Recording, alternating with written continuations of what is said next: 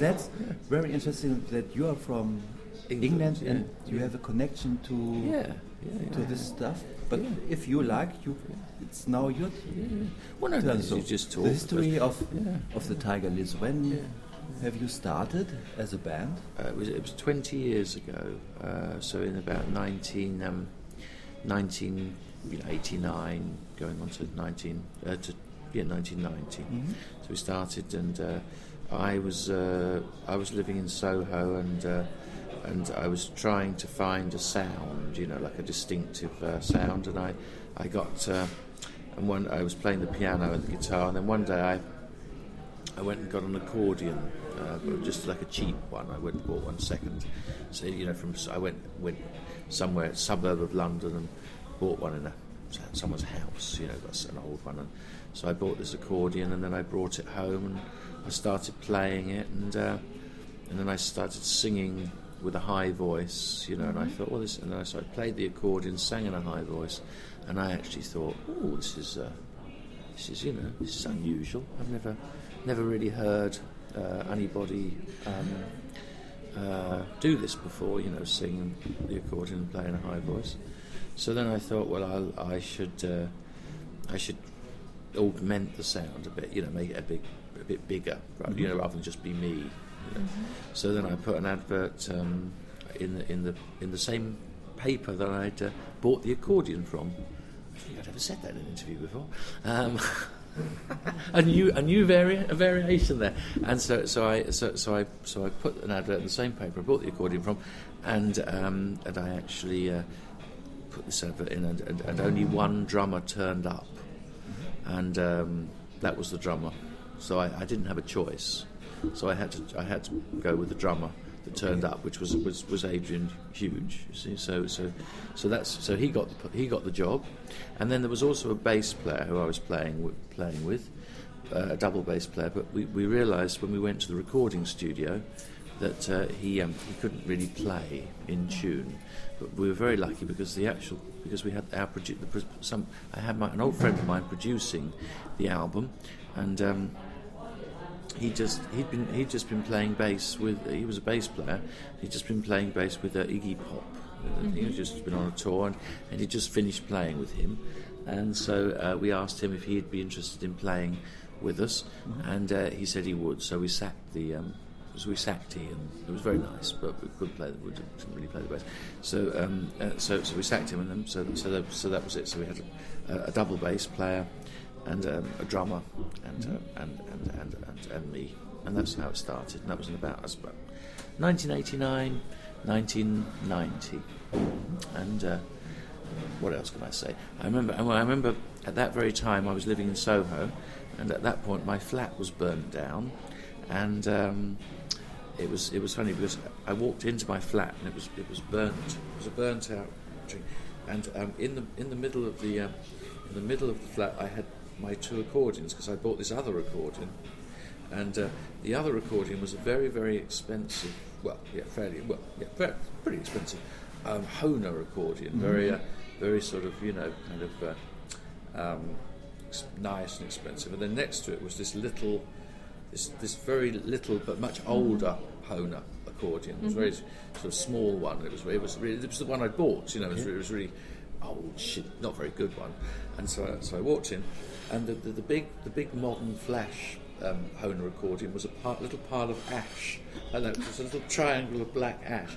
But this little little old accordion was there, just there, and it, it, which, which, yeah, yeah, and I think I think it's probably a fairly a, you know accurate reflection about you know sort of the way the way things were made, you know, sort of sixty or sixty years ago, and the way things are you know made now, you know, because it was obviously much more solid, you know. So, so I so then I took it into the studio, and I, I was very sad because my, my flat had just burned down. You know, it's, you know, it's a horrible thing. All, all my possessions, I can imagine. my music, everything. So I went to the flat, and I and I with this really and I sang this uh, sang this song, which um, is, was called Marseille. It's a, it's a sort of a very sad song, but I, I, and I sang it with this with this this accordion, and as every time I'd open the bellows and then shut the bellows, this smell of burn, you know, Yes. the, the, the, or the, or the, the burning flat. Would come. So, they, so, so, so Adrian and Phil called it the smell box.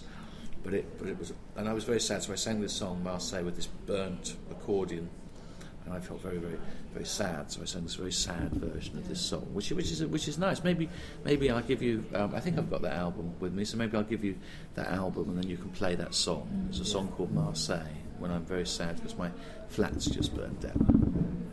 And um, the the musical surrounding of uh, the Tiger Lillies, uh, uh, there are connections to um, the German uh, music and um, theater uh, tradition of uh, Brecht, uh, Kurt Weill. How does it come? Well, it was. Uh, I had this when I was uh, about um, about twenty or twenty-one. I was living in this uh, living in this uh, squat in Finsbury Park, and there was this uh, this, this girl that lived next door to me, and uh, in another squat, and she was uh, she was she was a she was a very funny girl. She had a she used to. Uh, she, you know, she, I don't know. She was very funny. She she used to take lots of uh, lots of speed. You know, um, you know, sulfur speed. So she used to take speed. She was very very speedy, running around. And she used to work in um, Soho in the um, in the peep shows. You know, you, here we are on the Reeperbahn. Yeah, you know, you, we, we have peep shows. She used to work in the peep shows, and uh, but she was very uh, she was you know she was a bit mad. She was a stripper as well, and uh, but she was um, but she was quite um, what's the word culturally sophisticated, you know. And so she, she was very nice, she, and, and she gave me three records, uh, and one uh, one of them was. Um, was, was, was, was the Three Penny Opera um, by um, uh, Brecht and Weill with uh, uh, you know, Lotte Lenya, you know, uh, singing. Um, so she, she gave me that.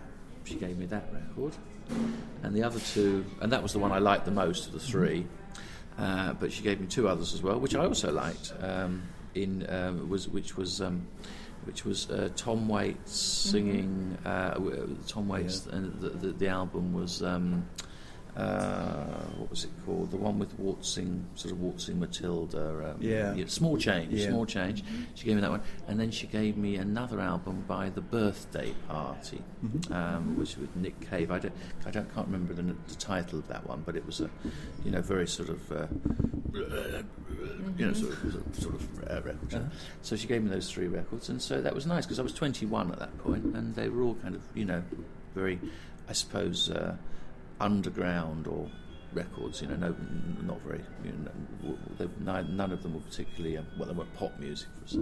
So I, I think th- that was funny because I think that I listened to those quite a lot. Uh, those three records, and. Um, I liked I liked them. They were good. So I think they kind of that all kind of, but but particularly I liked this um, you know this this this this three three penny opera, and uh, so I think that was it.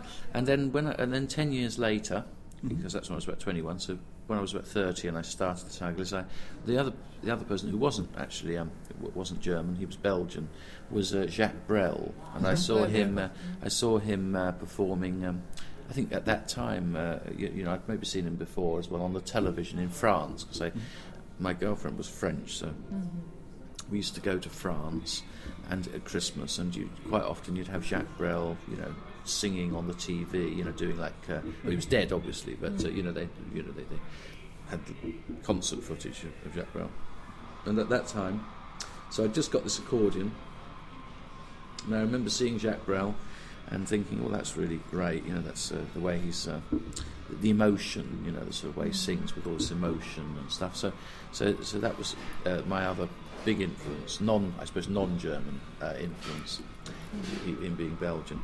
But um, so yeah, th- th- these th- those kind of things. You know, you you, you, you hear these people, and, and they inspire you. You know, so those kind of that was the kind of thing I I decided to uh, to do. I decided, you know, I tried to uh, try to go more for this uh, cabaret um, sort of. Uh, I, I didn't call it cabaret, but certainly this, you know, European chanson type thing. You know, I, I thought I thought I'd try and, and do something contemporary with uh, with with with that kind of thing. And you you compose the music, or you you do it? About the whole song. That's that was what we were saying earlier Yes. about the about how the, how I never rehearse because I, Mhm. I just I, I, I just write the song and I, I- I make I, I, I practice it like I was practicing just now actually in my Mhm. bedroom. You know, so I practice a song, and then um, when it's more or less f- ready, Mhm. and I sing, then I then we then we just I turn up, we do it in the sound check, and then we do this and then we do it.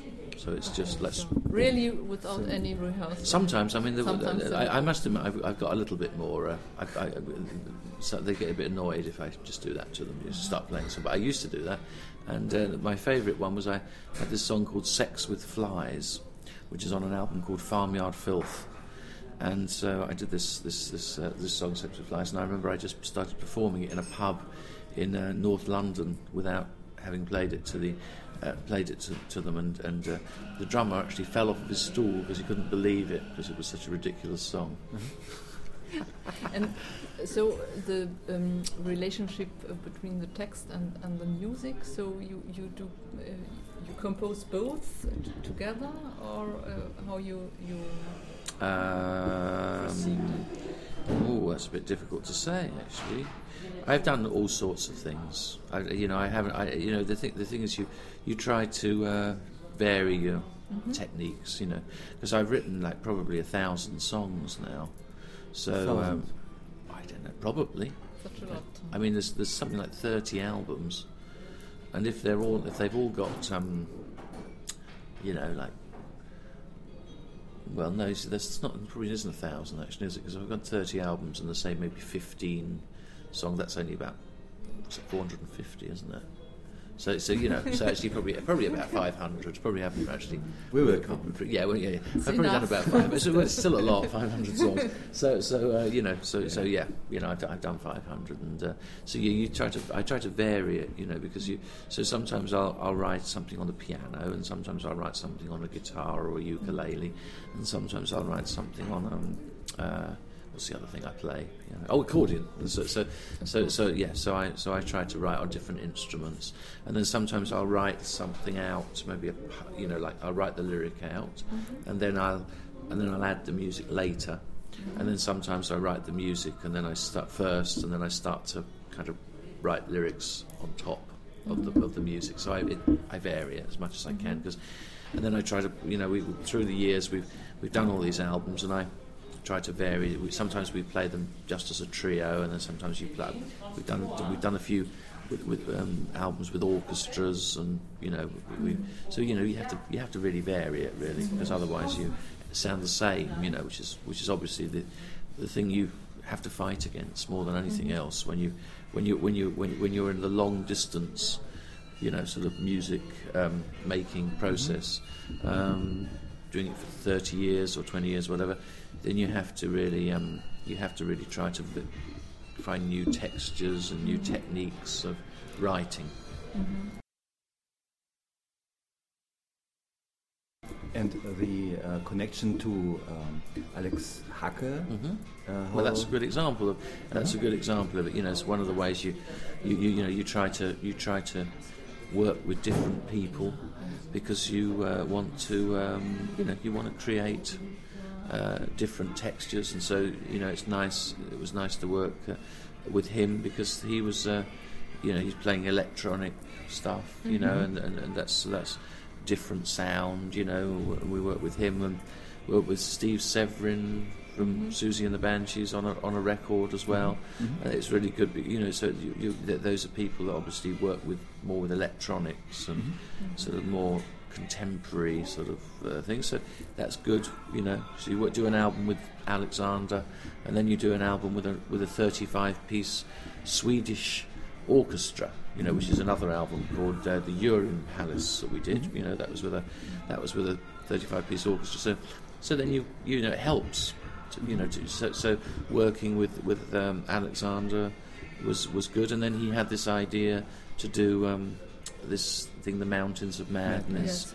and uh, that's something probably I wouldn't have written songs, you know, about, Mhm. you know, about, you, you know, uh, because it's not someone that really interests me um, that much. You know, H.P. Mm. Lovecraft. I, I'm not actually. Um, I don't. I, I don't really. Um, I don't. It's not my um, genre. You know, my, my, my oeuvre, You know, but but he, he really liked it, and and that, but and it's really good because because he makes that. So then he's making me write something about something, write songs which I wouldn't write mm-hmm. about, which is good. You know, so so that's what's good about collaborating with people mm-hmm. because you can Inspiration. inspiration, you know. So, so then I wrote these songs mm-hmm. um, about H.P. Lovecraft. You know, I- he, he sent, I think he sent me a book, and I read the book, and so I wrote the lyrics, and inspired by by by, by this inspiration. Um, so it's, it's good. So it's a good thing to do, you know. And uh, will you uh, play with uh, Alexander and Daniel uh, the Ship of Fools? Are there Mm, no, I wouldn't have thought so. I wouldn't. I wouldn't think so. No, I, I mean that's. A, I, I don't. I don't know what Ship of Fools is. So I, I you know, that's probably a different. Yeah. Pro- that's a, a different project. I'm Okay. sure. You know where they, they've probably uh, done. I don't know. I don't know anything about Ship of Fools, but but but but that was, you know, that was that was that was the project we did together. Was was the Mountains of Madness. Yeah.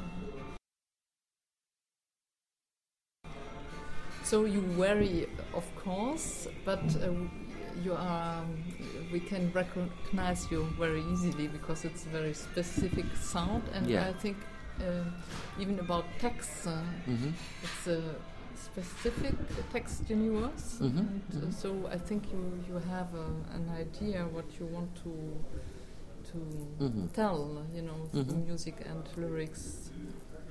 I guess. tell a yeah, little yeah. bit about Yeah. this uh, universe of. Uh, what the what I want to tell. yes. Um, well, I, I suppose uh, I, I don't. I don't know. I mean, it, I suppose I, I'm, I'm, I'm always probably trying to. Uh, I, I think it's, there's a mixture. It's it's a mixture of comedy. I, you know, I like to make things funny, and um, and I also like to make things uh, dark. You know, so it's sort of it's and it's it's it's I think very Brechtian actually in many ways. My lyrics, you know, you know there's, the, if you listen to um, you know the the Three Penny Opera, um, you know you, you, you hear that thing he's singing about prostitutes, mm-hmm. or she's singing about prostitutes, singing about criminals, singing about murderers, singing about war. You know, mm-hmm. it, it's sort of and it's kind of at the same time it's very black, humoured. Mm-hmm. You know, it's dark. There's a dark humour going on in it. So I suppose I'm investing all these different projects and subjects that I write about. Struwwelpeter is another one, uh, you know, which again is German. There you are, it's another Yes. German thing. Um, uh, you know, uh, it, I invest. Uh, you, you know, I like I'm, I like Struwwelpeter. I like the humour. You know, there's a sort of a very black humour I think Yeah. going on in Struwwel Very Peter. and yeah, you know, and I, this is that's what I love. You know, I think it's fantastic. And then I'm doing Woyzeck as well. Mhm. You know, the, the Woyzeck we're doing, we're doing that, doing that, and I'm starting to, I'm just starting to sing some of the songs of Woyzeck, um, and that's a fantastic, another fantastic German um, uh, piece of work. You know, writing. You know, where you've got this really dark, very dark, you know, thing about this, this guy, this soldier. You know, uh, who, who who murders his. Um, uh, murders his, you, you know, who murders his girlfriend after she's been um, unfaithful to him, and uh, and throws her, you know, puts her body into the into the lake, you know, and it's so dark, so black, you know. So so it's these, so that's what I'm attracted by, you know. I'm attracted by black m- murderous things, but then I then I go off on little tangents and farmyard filth, which I've already described as sex with flies you know, then then I'll go into something. I tr- like sometimes I have an idea, and so I did that whole album of, about having sex with animals. You know, having farmyard animals. Well, not just farmyard animals, all sorts of animals. So so I, I did an whole whole album, just you know, uh, writing writing about having sex with animals. So it's uh, it's just but, but that, that, that, that's more funny, I would say, more comedy, comic. You know, even though I suppose even having sex with animals has got a, a dark side to it. You know um, exploitation of animals, probably. But then on the other hand, you know, I, as I always say, with something like that, you start writing about these strange subjects, but then and you start, you can then you start thinking about rather obscure. I mean, it's all very obscure, I suppose. When you start thinking, well, it's perfectly all right to cut a sheep's throat. You know, you can cut its throat Yeah. to eat it, but you can't have sex with it. Um, you know, it's very dark true. but, you know, it's, it's you know, but it's sort of comedy, comic as well. But you know, but but strange. So so yeah, so I, I do all the you know, so I write all this stuff, but I, I guess it's this kind of comic, black comic. For you, it's a way to uh, live in this uh, society, which is a little bit strange. hmm hmm Yeah, I, I guess so. I suppose it's um, yeah, you know, it's it's it's. Uh, I suppose you. Um, yeah, I mean, I think I think we're all as human beings. The whole you know condition that we're in, you know, as human beings, you know, and, uh, we're all we're, you know, it, we're- it's all um, sort of it's a sort of a state of. Uh, uh, it's a state of madness, really, and, and we all try. I think we all desperately try to um, not be mad, you know, and try to think that we're normal and that we, but in fact, it's everything is really nothing's normal, and uh, we're all we're all. Um, it just, uh, I sometimes think, well, you know, we're a bit like monkeys, really. We're just a kind of a slightly more, slightly more sophisticated version of a, an orangutan, you know, or a dog, really. And we, but we try to, we, I think we sort of tend to sort of rather like to think of ourselves. I mean, the whole, I think for me that's fascinating. Maybe that's one of the reasons why Victorian, you know, the sort of the, the, the 19th century, Find it very interesting. You know, the way they, the way the way they, you know, the Christ, the Christian sort of um, values of, of that era. You know, the you know the way you talk about the, the, we're made in the image of God. You know, the, the human being is made in the image of God, and um, we're uh, actually. Um, you know, we're in the image of God. So, so and all those the animals, they're all they're all like kind of, you know, lower. You know, the, the, animal the animals are lower, but we're actually we're the only animal that's made in the image of God. Well, you know, okay, that, that, that's very reassuring probably because it makes us feel that we're important, and it makes us feel that we're uh, civilized and intelligent. But you know, wouldn't it be awful if actually we're just a very slightly superior version of a, of a monkey, really? Which I think is probably. I mean, I mean, I think it's probably. Sorry, I think that's probably the, re- the real the real truth is that we are just you know monkeys with slightly slightly more intelligent versions of monkeys and dogs, and uh, you know, it's it, it, but we, we but we all desperately. I mean, the church and the whole religious. Uh, we have all these religious structures. These they're all desperately trying to to. to to, to make this con- connection with God, and, and they're trying to make this connection that we are actually, in some way, you know, higher than the animals around us. And in fact, um, I think this is this we need we need that. You know, it's a sort of a, we really need, um, or we, uh, we, we need to feel that we in some way we are aspire towards something higher, something. Because if we if we just think we're a, if we just think we're um, animals, well, you know. But then, it, but it's so difficult with with this whole thing because you start to believe in a god, and then and then there's a, there's a terrible earthquake, you know, in Haiti and something, and then you. Well, all those, you know, or, or, or somewhere in Iran or something, and then it's like, you know, so God didn't like us. You know, God, something. So the whole God thing's very, it's very tricky, very tricky. And so uh, I think I'm um, writing about the absurdity of, of our the human condition, and it, and that's why there's a lot of humour involved in it because because I think that it's actually I think it's really funny, you know. I think we're really really mad. I think we're all completely mad, absolutely mad, really. And of course, people think I'm mad because. Um, because i i sing all this stuff and they think it's mad what I'm Yeah. singing about, but actually I just think I'm what, what I think I'm really doing is actually pretty much more expressing the insanity of, of our condition, the human condition, and it's it's it's just that's what I that's why that's what I think I'm doing. Surely you will know Pere Ubu, the group Pere Ubu. Uh, well, he, the, the, I don't uh, know. The, I, I don't know. I don't really know any of these people because I'm not interested in in Other groups? In, in, no, I'm I'm not interested in electric guitars. Okay. So I, the electric guitar uh, really is um, the whole kind of rock Yeah. uh, electric guitar side of things doesn't doesn't interest me.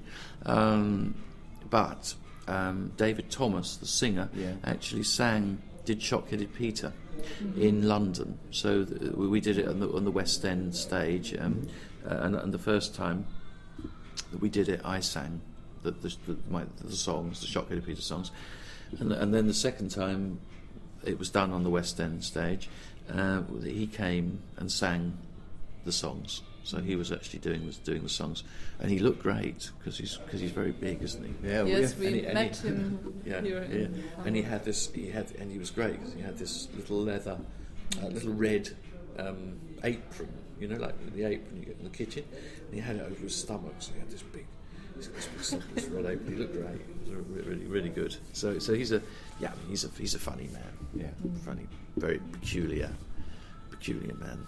because with him we have had a discussion about madness Mhm. and uh, the way to uh, um, to solve uh, not the problems, but uh, to have the conclusion that the problems were not to solve. So there's no solution. Mm-hmm. So Right. you have to do uh, um, uh, serial things. You have to do. Yes. Yeah. Yeah. Well, that's that's is what he has Yes. said. Yeah, I, I, I admit that sounds a bit like what I'm saying in a way. I suppose Uh, you know, it's a yeah, surrealism. I mean, that's the, that's really. I mean, the the thing about uh, surreal things is that everything's surreal. Yes. It's everything. Everything is surreal. I mean, look, look, look. look I'm looking at the We television think now. Look, look, look, look. There's a coffin just being Yeah. slid into the, the back of a van. You know, I mean, I don't know why, but uh, but you know, but oh, it's Great. it's hate. Yeah. You know, you know, everything everything's surreal. Everything's mad. You know, the the. I, I think that's why I think the. Uh, that's why I think sometimes you know you see people who are. I I think that's why it's very, very, very straight people. You know, sometimes you meet these people and they have s- maybe they have a suit on or a pair of jeans on, and they and, and, and they work in a bank, and and, and they, they, they, uh, not all of them. Some of them are completely mad as well, and they know it. Um, uh, you know, there's this thing about people the way they look doesn't actually mean that much sometimes because you get some people who are very clever and very intelligent that look completely normal, you know. But but, um, but but quite often, you know, you get someone and they they're so desperate. Everything's and everything's in place and Yeah. in their lives. They have a wife and they have two children and they live in a, a suburb and uh, you know and everything's kind of ordered. And then of course something goes wrong, you know, and then and then all of a sudden they go. We have to complete. They go completely, and then they go completely mad, you know. So it's just this, there, we we live in a totally precarious, you know, cancer. We could die any second. We, we you know, it, it's all it's it's all totally mad and surreal, you know, everything. But we just uh, we just can't take that. We can't take the chaos, you know. I mean, uh, the the universe is. Um, could very well be just completely chaotic. There could be no real, nothing could really be. You know, there are there are systems. Obviously, there there are moments when, you know, I mean, th- this planet is, uh, you know, the, the, it has a has a climate. It is regulated. Which is just as well because because if it if it was to get tw- twenty degrees hotter or twenty degrees colder, we'd be dead. Um, but but you know it's it's regulated. Uh, but but how long? I mean you know in, t- in sense of time, you know, it's so vast. Time is so vast. Space is so vast that we are just like little bubbles, you know, sort of coming up, a bubble. Uh, even one of those bubbles could be a billion years. One bubble could be a billion years. You know, what are we? We're just uh, a microbe within one bubble. You know, it's so vast, and the time scales are so vast that we're really just. Um, you know, we, we don't we do we, do, we you know I, I could be a I could be a microbe, you know, going around here now. Would I know? Would I know that there was an interview taking place with Martyn from the Tiger Lillies if I was a microbe there? You know, and and yet that microbe, um, that microbe, claims that he knows the, the meaning of uh, you know, of God. You know, he knows that there is a God. He knows that there's that, you know, that, and that's what every every every every religious figure. Every one of them, uh, they, they they claim, they make these claims that they know, or you know, and then there's all these people that believe in God. And how can we know anything, anything at all? We cannot. It's impossible. It's ridiculous. Every every great religious philosopher in, in, in, in history is talking out of their arse. They don't know anything. There's every great religious figure knows nothing. There's no way as a human being you can know anything. It's impossible. And just, just as it is, impo- it is just as it's equally ludicrous to call yourself an atheist. There's, you, can't, you can't say there is no God. We don't know anything. We don't know anything about anything. It's impossible for us. The, you, the, the vastness, the, the magnitude of the whole universe, we know nothing.